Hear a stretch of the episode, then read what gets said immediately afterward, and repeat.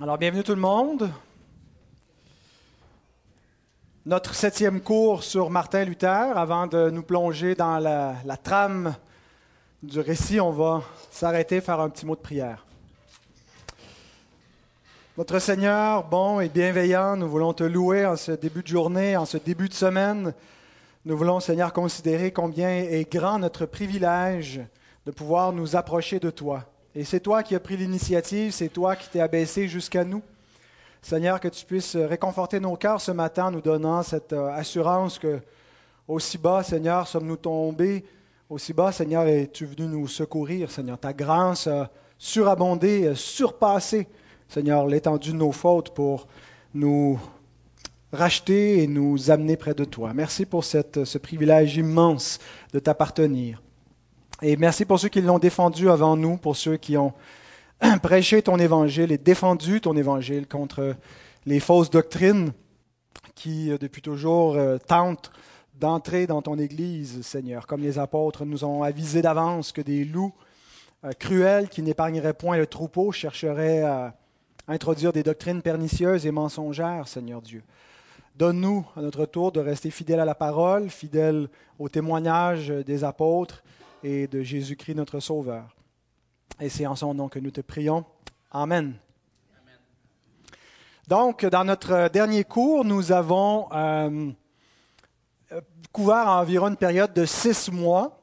Euh, nous sommes allés de juin 1520 à la fin de l'année 1520, début de l'année 1521 on s'était concentré sur euh, deux bulles papales, deux décrets du pape. Le premier, exurgé dominé, qui était la bulle qui euh, condamnait les écrits de Luther, son enseignement, et qui euh, le menaçait d'excommunication, à moins qu'il ne, se rétracte.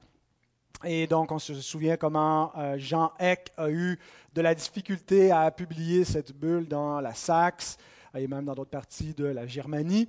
Et puis, euh, finalement, donc, comment elle est parvenue jusqu'à Wittenberg, jusqu'à Luther, euh, et la réponse de Luther en, brûlant cette bulle et en brûlant le droit canon et des écrits de ses adversaires. Euh, et donc, scellant ainsi son excommunication et la nôtre, puisqu'on se revendique de Luther à bien des égards. Et donc, la bulle papale qui a suivi, Decet Romanum Pontificem, il plaît au pontife de Rome donc d'excommunier euh, Luther et ses partisans. Euh, donc, je pense que c'était le 3 janvier 1521. Et par la suite, on s'est concentré sur trois écrits importants de Luther, tous publiés en 1520. du mois d'août jusqu'au mois de novembre. Le premier, c'était un traité destiné à la noblesse chrétienne de la nation allemande. Donc, invitation en particulier aux princes à euh, s'émanciper du pouvoir spirituel de Rome. Euh, Luther distingue entre euh, le, pouvoir spirituel, le pouvoir temporel. et donc, c'est un peu un écrit nationaliste. Le deuxième, la captivité babylonienne de l'Église, sa réforme des sacrements et comment il y avait donc une pollution un peu de, de, paganisme et de fausses doctrines dans la théologie romaine. Et Luther donc réduit le nombre de sacrements de à trois, puis finalement à deux, euh, et euh, donne une, compréhension plus près de la nôtre, et elle n'est pas exactement celle qu'on entérine, en particulier sur la question, ben, à la fois sur la question du baptême et euh, de, la Sainte Seine. Mais donc, c'est sa réforme des sacrements. Et son troisième traité de la liberté du chrétien, donc une application de la doctrine de la justification par la foi seule. Qu'est-ce que ça implique pour la liberté de conscience, la liberté chrétienne? Donc, on reprend la, trame historique. Euh, on, est au début de l'année 1521. Euh, et l'excommunication de Luther n'a rien changé euh, au niveau pratique. En fait, l'excommunication de quelqu'un est censée mettre fin à son statut dans l'Église, mais une fois que Luther est excommunié de l'Église, ben, il s'en va pas. Euh, alors, qu'est-ce qu'on fait avec ce gars-là? L'Église lui a retiré ses titres, lui a retiré le droit de prêcher, mais il reste à Wittenberg. Il est toujours en position, il est solidement euh, en selle, et donc ça semble pas, l'excommunication ne semble pas l'avoir déstabilisé, il ne semble pas avoir un mouvement populaire qui va se, soulever pour appliquer euh, l'excommunication de Luther, en tout cas pas dans la région où Luther enseigne et, et, où il est pasteur. Alors, Qu'est-ce que l'Église fait, euh, puisque son excommunication est, inutile? Le nonce apostolique, Aléandre Girolamo, vous vous souvenez, celui qui mettait de la pression sur l'électeur, euh, le prince électeur Frédéric, euh, pendant qu'il était donc en, en, pas en concile, mais dans une, une, réunion, une assemblée, en lui disant donc qu'il devait appliquer la bulle papale, brûler les écrits de Luther, livrer Luther à, Rome. Euh, et donc, euh, euh, Frédéric avait refusé. Donc, le nonce Aléandre dit au début de 1521, il dit que 9 dixièmes des Allemands sont derrière Luther et que le dixième restant est s'il est indifférent à Luther, il partage néanmoins son hostilité à l'égard de Rome. Donc, il constate que euh, l'Église est en mauvaise posture dans la Germanie pour euh, essayer de neutraliser Luther. On n'a plus affaire à un seul homme, mais c'est un mouvement. Il y a des gens qui se rallient à sa cause. Donc, euh, le constat que font les ecclésiastiques, c'est qu'on a besoin d'une deuxième excommunication, mais cette fois une excommunication civile. On a besoin du pouvoir impérial, du pouvoir euh, de l'autorité civile, parce que l'autorité spirituelle ou, religieuse, l'autorité de l'Église est insuffisante pour empêcher Luther de, progresser. Alors, comment est-ce qu'on peut faire pour obtenir cette excommunication civile? Ça nous prend finalement un bannissement. Il faut que Luther soit mis au banc de l'Empire germanique. Et justement, il y a une diète euh, impériale qui euh, se prépare euh, dans les mois qui, viennent à Worms. Donc, en fait, la diète va commencer euh, au début de janvier, pardon, vers la fin janvier de 1521 et va se prolonger donc jusqu'à la fin du mois de mai 1521. Et Luther va y, paraître au mois d'avril.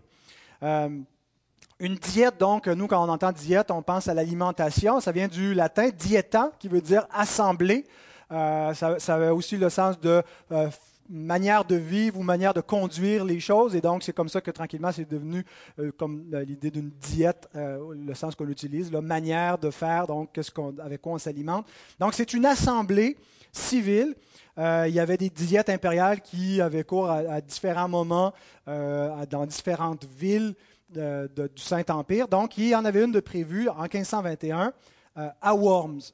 Donc, il devait être euh, question pour euh, régler des choses concernant le, gouvernement du nouvel empereur.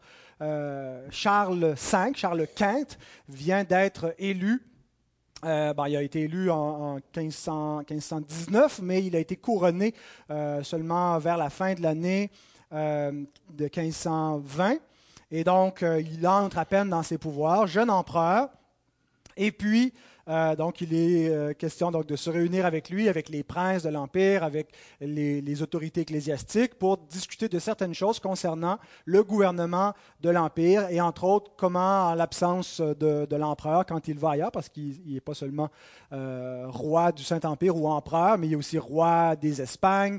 Il y a différents titres comme ça, donc il y a, un grand territoire dont il est responsable.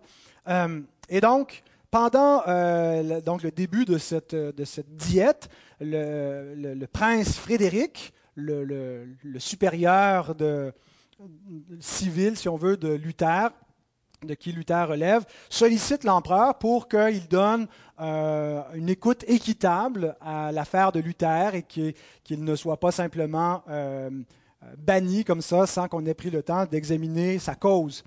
Euh, Luther écrit à son prince électeur, Frédéric, euh, qu'il est prêt à se présenter devant l'empereur, parce que bon, déjà il est question de faire venir Luther à cette diète impériale à Worms, euh, mais Luther dit qu'il va y aller seulement si on lui fournit un sauf-conduit, qu'il ne sortira pas de la Saxe comme ça, sachant qu'il y a des ennemis qui le cherchent dans les autres provinces, que l'autorité des de l'Église catholique euh, peut être mieux établi en dehors euh, euh, du territoire où Luther se trouve. Donc, si on lui garantit un sauve-conduit, il va s'y rendre.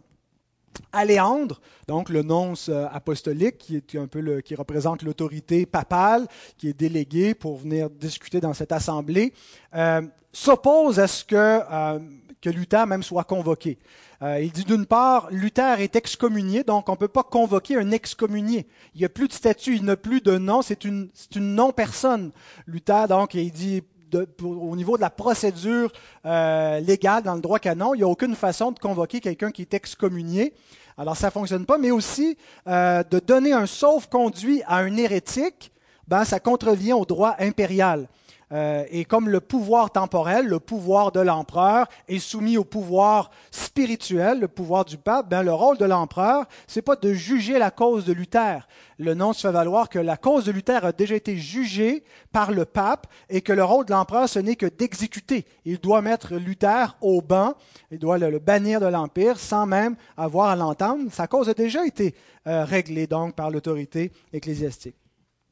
Et donc, euh, par pragmatisme, on considère que, bon, même si c'est une non-personne et même s'il a déjà été condamné par le pape, euh, en fait, des gens euh, disaient, écrivaient à l'empereur en disant de ne pas, de pas se, toucher le problème luthérien parce que c'est, un, plus gros que Luther, qu'il il, il va, va, se mettre dans, le, trouble en, suscitant, s'il le condamne comme ça, euh, unilatéralement, sans l'écouter. Il va certainement y avoir une révolte euh, et donc une guerre civile est en vue. Jeune empereur, après quelques mois de, donc, qui vient d'être couronné, il ne veut certainement pas commencer son règne impérial avec une guerre civile à l'intérieur du Saint-Empire. Donc, euh, malgré euh, le, plaidoyer du nonce euh, Aléandre, il est donc décidé qu'on va convoquer Luther et on va lui donner un sauf-conduit pour le faire venir à Worms. Donc, on voit déjà que la convocation de Luther est un progrès. Peut-être qu'un siècle plus tôt, les, conseils de, l'Église romaine auraient été suivis euh, et puis on n'aurait pas du tout donc donné de procès à Luther. À l'époque, donc, on pouvait être condamné, brûlé sur un bûcher pour des opinions religieuses, euh, mais la réforme déjà va amener un, progrès sur le plan euh, des droits de l'homme, de la liberté de conscience, de séparer le pouvoir civil du pouvoir religieux, de, permettre, bon, ça, ça, va aller peut-être plus loin que ce que les réformateurs auraient voulu par un pluralisme à outrance, et, euh, mais donc c'est déjà un progrès dans ce sens-là.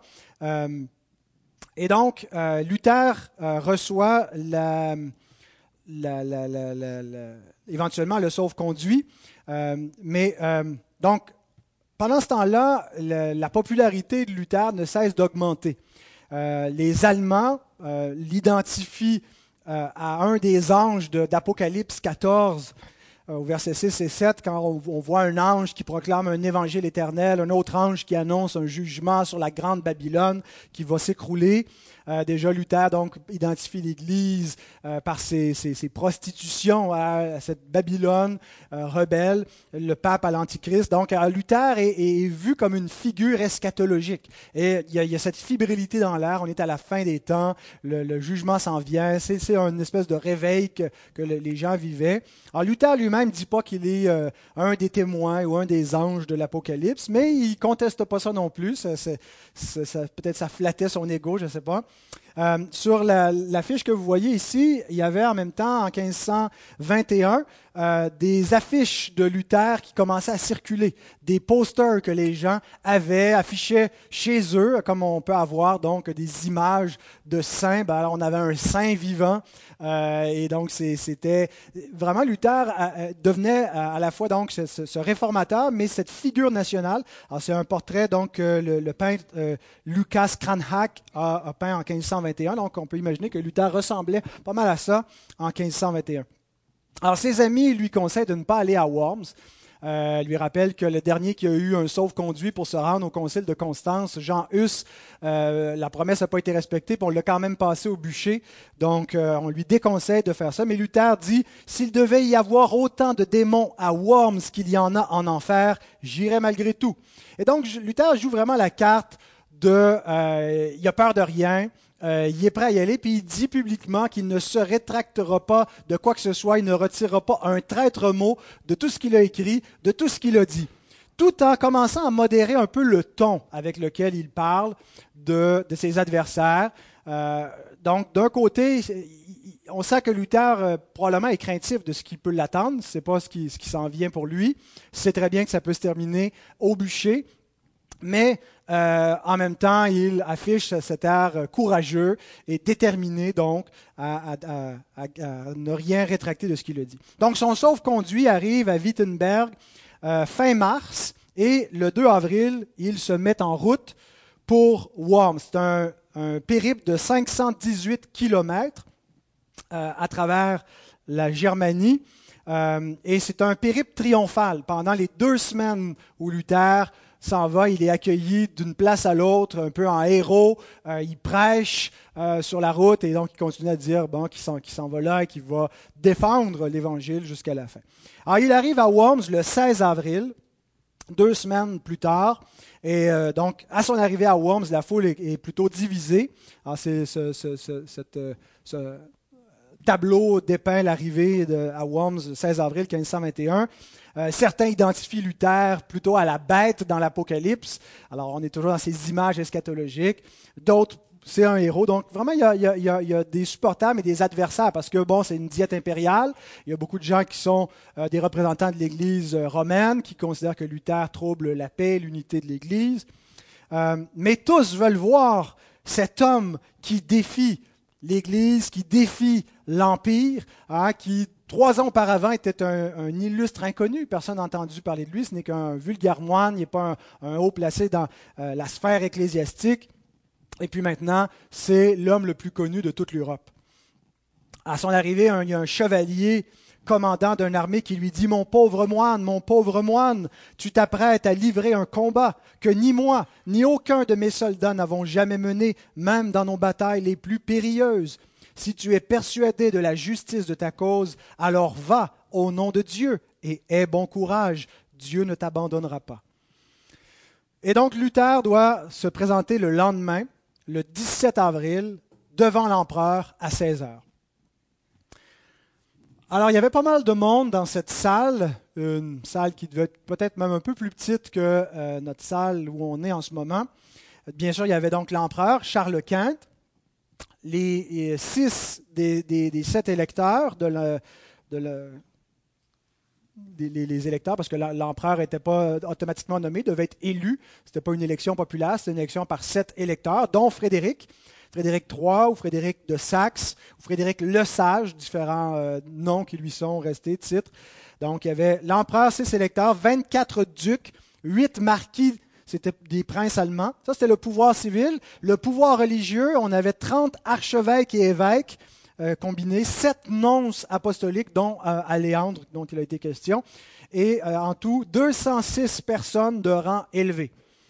Et donc Luther se présente devant eux. Un petit zoom sur Charles Quint, puisqu'il est un personnage important pour comprendre le contexte de la réforme, surtout l'aspect plus civil de, la réforme. Charles Quint, donc, ses, dates, il est né en 1500, euh, mort en 1558. Il est empereur du Saint-Empire de 1520 à 1556. Il a donc pris sa retraite deux ans euh, avant sa mort. Généralement, un empereur se rendait jusqu'à sa mort, mais lui va abdiquer, lasser, user du pouvoir, fatigué des, batailles, des guerres euh, et, donc de tout ce que ça représentait. Vous pouvez remarquer sur les, images qu'il avait la mâchoire du bas prédominante. En fait, il semble qu'effectivement, il, était, euh, il avait donc une, bonne mâchoire et même qu'il il, n'aimait pas manger devant les gens parce qu'il euh, avait des difficultés donc avec euh, la, mastication et donc ça devait pas être beau à voir, le voir manger. Il était donc de la maison des Habsbourg, petit-fils de Ferdinand et Isabelle d'Espagne, le couple royal qui a financé le, voyage de Christophe Colomb les voyages. Et donc, euh, il était déjà roi des Espagnes depuis cinq ans. Donc, a commencé euh, son, autorité. Enfin, il est né dans le pouvoir. Il est né dans la famille des Habsbourg. Pendant euh, près de, de, mille ans, c'est la plupart des, des, rois, des empereurs et des, familles donc, qui gouvernaient l'Europe venaient de cette famille-là de la maison des Habsbourg. Euh, et donc, quand, euh, à la diète de Worms, il n'a que 21 ans. Alors, c'est probablement, il devait ressembler à ça. Ce portrait-là a été fait en 1519. Euh, et Luther, donc, lui, a 37 ans quand il se, présente devant Charles Quint. Luther espérait être entendu par l'empereur, être entendu pas simplement euh, qu'il l'entend, mais qu'il l'écoute, euh, qu'il euh, lui donne une, oreille équitable à ce qu'il avait à dire. Il espérait qu'il soit convaincu, qu'il allait vraiment juger impartialement de, sa cause et des, points qui seraient mis de l'avant. Mais euh, il semble que l'empereur est beaucoup plus préoccupé par la paix sociale que par l'orthodoxie religieuse. Ce qui l'importe, ce n'est pas de savoir si Luther a raison ou tort, mais c'est est-ce que, comment est-ce qu'on peut endiguer le problème, comment est-ce qu'on peut éviter un éclatement social, une guerre civile, un affrontement avec le pouvoir de Rome? Ah, c'est la préoccupation de l'empereur. L'empereur ne va pas être convaincu, ne va pas se rallier euh, à, Luther et aux protestants. Il va demeurer toute sa vie un catholique et va devenir un farouche adversaire des protestants. Euh, après la diète de Worms, il ne reviendra dans les territoires allemands qu'en 1530, donc presque dix ans plus tard. Enfin, il quitte et puis on ne peut pas voyager aussi rapidement puis, euh, qu'aujourd'hui, vous le comprenez. Alors il revient en 1530 pour une autre diète impériale, la diète d'Augsbourg. Euh, où va lui être présentée la confession de foi des luthériens, la confession d'Augsbourg, euh, parce que donc elle portait le nom du lieu où avait lieu la, diète, même si elle a été écrite euh, probablement à Wittenberg, et c'est Philippe Mélenchon qui en est un des, principaux auteurs. mais elle est présentée par les protestants, par le camp Luther et par les princes électeurs qui vont être convaincus de la réforme, pour que l'empereur, à, défaut de euh, devenir lui-même protestant, euh, l'autorise à l'intérieur du, Saint-Empire. Euh, il y aura une certaine tolérance, mais l'empereur va rejeter le, le protestantisme, et ce qui va faire que les protestants et les princes protestants, l'autorité civile, mais représentée par des, princes protestants, vont, euh, faire une ligue militaire, on appelle la Ligue Smalcald, pour se protéger euh, du pouvoir impérial qui est euh, un peu à la solde de, Rome et des catholiques, donc pour se, garantir qu'ils ne vont pas envahir leur territoire et enlever les princes protestants, mettre des princes catholiques à leur place. Donc ils forment une alliance militaire. Et donc, il va y avoir une espèce de guerre froide pendant les premières décennies, jusqu'à la mort de Luther. C'est comme si l'empereur n'ose pas attaquer les, protestants euh, tant que Luther est en vie. Luther est une figure tellement forte, euh, tellement entraînante pour le peuple allemand euh, qu'une fois qu'il meurt, probablement que les troupes sont un peu plus découragées. Donc en 1546, Charles Quint va faire la guerre aux protestants. Et donc, on le voit ici, c'est la bataille de, euh, de Mühlberg euh, qu'il remporte donc euh, en 1548 et donc les, luthériens vont souffrir pendant un bout de temps. Il va y avoir une résistance jusqu'à la paix de Augsbourg en 1555. On y reviendra, je fais simplement un petit survol pour qu'on ait une idée là, de qui est Charles Quint et ce qu'il représente pour la réforme. Et donc, il va commencer à démissionner progressivement à partir de l'âge de 55 ans. Et même avant ça, il exprime sa lassitude face à tout ça, face au pouvoir. Et sa vie est occupée par le problème luthérien. Et il va aller mourir dans un monastère euh, d'Espagne euh, où il peut euh, chaque jour manger le corps de Christ et boire son sang par la messe et puis être tranquille loin des problèmes politiques. Donc, on revient euh, à Worms, 1521. Luther est interrogé par Johann von Eck. N'est pas le même Jean Eck de Leipzig. Vous vous souvenez le débat, la diatribe qu'il y avait eu, la disputation là, à Leipzig? Ce n'est pas le même Jean Eck. Il y a deux Jean Eck dans l'histoire de Luther. Donc, c'est un, autre qui porte le même nom euh, et qui est chargé de l'interrogatoire. Il lui pose deux questions bien simples. Êtes-vous l'auteur des livres suivants et rétractez-vous les hérésies qu'ils contiennent Et euh, l'avocat, si on veut, de, Luther, il y avait comme un, défenseur dans ce, procès qui était Jérôme Schurf, euh, qui, euh, il me semble, était, j'ai lu cela, je ne l'ai pas mis dans mes notes, mais un, collègue de Luther à Wittenberg, demande que les titres soient lus, et donc on, on énumère les titres qui sont présentés devant Luther, 25 titres de livres, de traités, de sermons qu'on présente devant Luther de ses publications. Alors Luther répond euh, par l'affirmative qu'il est l'auteur de ces, titres, de ces, traités, de ces livres. Et là, coup de théâtre, il demande du temps de réflexion pour répondre à la deuxième question. La séance est ajournée et reportée au lendemain, 18 euh, avril 1521. Alors, qu'est-ce qui se passe? Pourquoi est-ce que Luther n'a pas répondu? Euh, certains ont essayé de voir, c'est une stratégie. Luther veut euh, casser un peu le rythme du débat, déstabiliser ses adversaires. probablement que Luther voulait vraiment réfléchir s'il était décidé à aller jusqu'au bout et peut-être qu'il s'imagine que ça y est, s'il dit non, je ne me rétracte pas, euh, on le sort de la salle et on allume le bûcher. Euh, et donc, est-ce qu'il est prêt à aller jusqu'au bout? Est-ce qu'il est convaincu de ses idées? Est-ce que euh, quelles seront les conséquences pour l'Église, pour l'unité de la foi par la suite? Et donc, il se souvient certainement de Jean Hus, brûlé au concile de Constance en juillet 1415. Euh, peut-être Luther doutait de la prophétie. Hein. On se souvient que Jean Hus a dit aujourd'hui, vous brûlez loi, le Hus, euh, mais dans 100 ans euh, viendra le, signe que vous ne pourrez pas brûler. et donc, il passe la nuit en prière.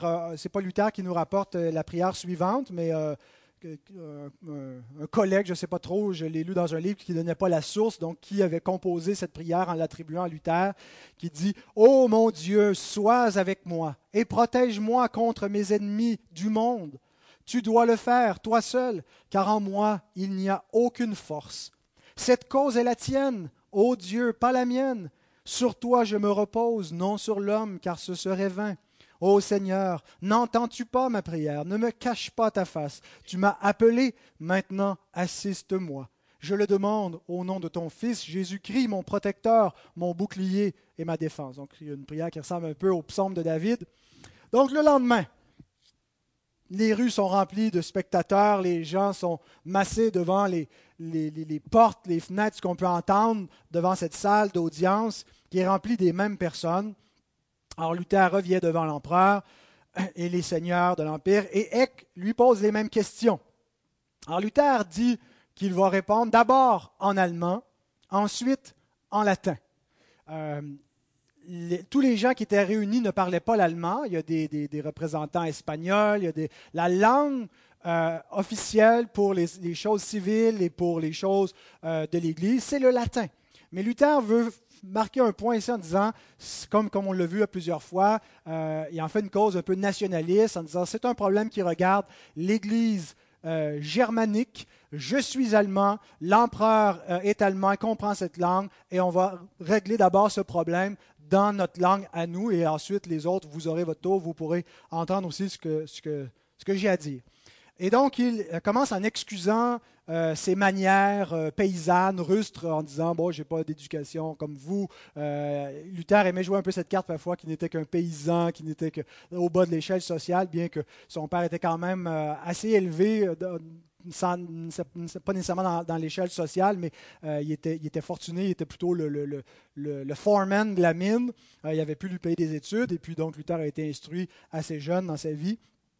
Et comment il répond à la question s'il se rétracte? En fait, il ne répond pas directement. Il commence en disant qu'il a classé ses écrits euh, en trois catégories. On lui demande de rétracter tous ses écrits, mais il dit, je ne peux pas les rétracter tout simplement, bêtement comme ça, comme si c'était tous la même chose. Il dit, d'abord, j'ai écrit, euh, j'ai des écrits ici qui sont de pure édification. Et il dit même, mes adversaires les ont appréciés. Alors pourquoi est-ce que je devrais les rétracter si même ceux qui m'accusent, qui accusent ma doctrine, ont approuvé ces écrits? Il faudrait qu'ils se rétractent eux aussi d'avoir approuvé. Deuxièmement, j'ai écrit contre la papauté. Mais une des raisons pour quoi il y a la diète de Worms aujourd'hui, c'est en raison des abus du pouvoir pontifical. Et donc, si vous, me reprochez de critiquer le pouvoir pontifical, ben, euh, aussi bien à demander à toute cette assemblée de se rétracter, parce que c'est ce que vous venez faire, vous aussi, de discuter de, de, ce pouvoir-là. Et puis il dit finalement, j'ai des écrits contre des personnes privées, contre des individus particuliers, et dit, je concède que j'ai parfois été trop rude dans ma façon d'exprimer, mais ce que j'ai cherché, c'est l'unité de l'Église. Je ne suis pas une menace pour l'unité de l'Église. Ce que je cherche, c'est la pureté de la vérité. Eck refuse euh, cette catégorisation, euh, lui demande une réponse claire s'il se rétracte, et c'est là où Luther donne sa fameuse affirmation qui vaut la peine d'être citée en entier. puisque votre majesté impériale, donc parlant ici de Charles Quint, et vos seigneuries, tous les seigneurs de l'Empire, me demandent une réponse nette, je vais, je, je vais vous la donner sans cornes et sans dents. Non. Si l'on ne me convainc par les témoignages de l'Écriture ou par des raisons décisives, car je ne crois ni au pape, ni au concile seul, puisqu'il est clair comme le jour qu'ils ont souvent erré et qu'ils se sont contredits. Je suis dominé par les saintes écritures que j'ai citées, et ma conscience est liée par la parole de Dieu. Je ne peux ni ne veux me rétracter en rien, car il est dangereux d'agir contre sa propre conscience. Me voici, je ne puis autrement que Dieu me soit en aide. Donc, certains disent, on n'est pas certain s'il a dit la dernière phrase, me voici, here I stand, en allemand, je ne sais pas comment on dit ça, je n'ai plus autrement que Dieu me soit en aide, mais euh, ça, fait, ça donne le, petit punch final qui, rend l'affirmation euh, encore plus euh, héroïque. Et donc, bien sûr, immédiatement après que Luther ait dit ça, il y a une commotion dans l'Assemblée. Euh, il y a des gens, ses supporters qui applaudissent, ses adversaires qui le huent, les Espagnols qui demandent qu'il soit sorti immédiatement, qu'il soit brûlé sur le bûcher. Euh, des gens donc ont été convaincus à partir de ce moment-là, entre autres le marquis Georges de Brandebourg, qui est donc une des, autorités civiles, qui euh, est impressionné par la, détermination, la foi de Luther. Il voit que pour lui, ce n'est pas une histoire politique, mais c'est la vérité qu'il cherche et il se convertit. Euh, il devient luthérien, il va avoir une correspondance de longue durée avec Luther. Et l'empereur lui-même se retire exaspéré en exprimant qu'il aurait dû s'en débarrasser bien avant cela et qu'il ne comprend pas donc comment un simple moine pourrait défier 1500 ans de tradition d'Église unie, tout ça. Alors que Luther a dit, oui, il y a des conciles, oui, il y a des papes, et ça ne veut pas dire que tout ça était faux, mais ils se sont souvent contredits et on ne peut pas se fier. L'autorité ultime, c'est l'Écriture et c'est par l'Écriture que je veux être convaincu. Alors Luther est sorti de cette salle, escorté à sa chambre, et encore une fois, se produit un événement qui va changer le cours des événements. Euh, bon, on ne sait pas euh, jusqu'à quel point, mais euh, il y a le, 18 avril un, groupe de terroristes domestiques, si on peut les appeler comme ça, les Bundenschuh, qui étaient depuis une trentaine d'années une organisation paysanne qui euh, revendiquaient, euh, en fait, qui contestaient certains abus de pouvoir et qui viennent placarder à Worms pendant la diète impériale leur euh, emblème. On le voit un peu ici, là, c'est comme c'est un, soulier de paysan, une botte de paysan. et en fait, ce que veut dire le Bundenschuh, c'était le nom de leur groupe, c'est la communion du soulier. En fait, c'est l'image qu'on est des paysans unis. C'est comme le premier syndicat des paysans qui donc avaient parfois l'habitude de faire des actions violentes contre euh, les autorités en place, contre les chevaliers. Et placardent donc leur icône. Ils sont dans la ville pendant la diète impériale. Ils ont réussi donc à s'infiltrer. On sent donc que la sécurité est compromise. Alors tout le monde est un peu sur les gardes et probablement donc que ça fait qu'il y, a une diversion. On peut moins s'occuper du problème de Luther parce que en fait euh, Luther ne va pas repartir immédiatement chez lui. Il passe une semaine de plus parce qu'il a demandé à être convaincu. Alors certains disaient ben, on devrait donc convaincre Luther à partir des Écritures. Et donc, il y a ce débat-là pendant une semaine. Qu'est-ce qu'on fait avec, Luther? Euh, il est finalement décidé qu'il va être autorisé à quitter Worms une semaine plus tard, le 26 avril. Euh, et que l'empereur va honorer sa promesse de lui donner un sauf-conduit. L'empereur euh, lui signifie qu'il doit se rendre directement à Worms. Il a 21 jours, pour, pas à Worms, à Wittenberg, et il ne doit pas faire euh, d'éclat, s'en aller directement chez lui sans, sans, rien faire de plus. pendant qu'il quitte Worms, il est suivi par des, Espagnols qui hurlent derrière lui, qui émettent des cris de, de loup pour essayer de lui faire peur. Euh, et donc, euh, Luther, euh, quelques, semaines après, le 26 avril, en fait exactement un mois plus tard, le 26 mai, il y a l'édit de Worms, parce que l'Assemblée finalement doit délibérer et dire qu'est-ce qu'on fait avec ce qu'on a entendu. Alors, l'édit de Worms est daté du 26 mai 1521 avec le sceau de l'empereur Charles Quint, mais en fait, il a été préparé par le nonce Aléandre Girolamo, le même euh, représentant papal qu'on voit depuis, euh, novembre 1520. Euh, et donc, cet édit en fait, les catholiques ont obtenu ce qu'ils voulaient. Banni Luther. Luther est mis au banc de l'Empire. Alors, il est interdit à quiconque sous, le, territoire de l'Empire de le loger, de le nourrir. C'est considéré comme une trahison euh, qui euh, est, digne donc de, passible de, mort. Le luthéranisme est interdit partout dans l'Empire, mais l'empereur donne une exemption à la Saxe. Euh, c'est comme une concession pour Frédéric le Sage en disant ben, écoute, la, doctrine de Luther, elle est, euh, elle est trop bien ancrée dans ton territoire. Donc, on va plutôt que d'essayer de, tuer le problème, on va le, contenir à l'intérieur de la Saxe. Donc, l'édit de Worms s'applique partout dans le Saint-Empire, euh, à l'exception de la Saxe. Et l'espoir, en fait, c'était finalement de le contenir là. Et ça va être un espoir qui ne euh, va pas fonctionner finalement. L'influence de, Luther va déborder de, la Saxe. Euh, et en fait, ça vient un peu neutraliser l'intention de l'édit, c'était de, neutraliser Luther. En fait, tu le retournes chez eux, il est en sûreté là, il n'a plus à sortir. Et d'ailleurs, Luther ne voyagera plus beaucoup en dehors de Wittenberg à partir de ce moment-là. Mais en fait, Luther euh, est enlevé le 4 mai, pendant qu'il retourne euh, de Worms à Wittenberg, euh, une bande de soldats armés, c'est ce qu'on voit sur cette image-là, des chevaliers euh, dans la forêt de Thuringe pendant la route, donc s'emparent de Luther et le kidnappent. Et d'ailleurs, l'édit de Worms euh, invite ses ravisseurs, donc c'est le 26 mai, on savait que Luther avait été enlevé, ça avait été connu à partir du moment où l'édit est, publié, et invite les ravisseurs à livrer Luther à l'autorité impériale. Donc cet édit n'aura pas eu un, grand impact dans l'histoire du protestantisme. Euh, parce qu'il ne euh, sera pas vraiment appliqué à l'intérieur de la, Germanie, mais il y a quand même quelques protestants qui auront été brûlés sur la base de l'édit de Worms en dehors de, la Germanie. Alors, dans le, prochain cours, euh, nous verrons ce qui est arrivé à Luther. La plupart d'entre vous connaissez déjà l'histoire.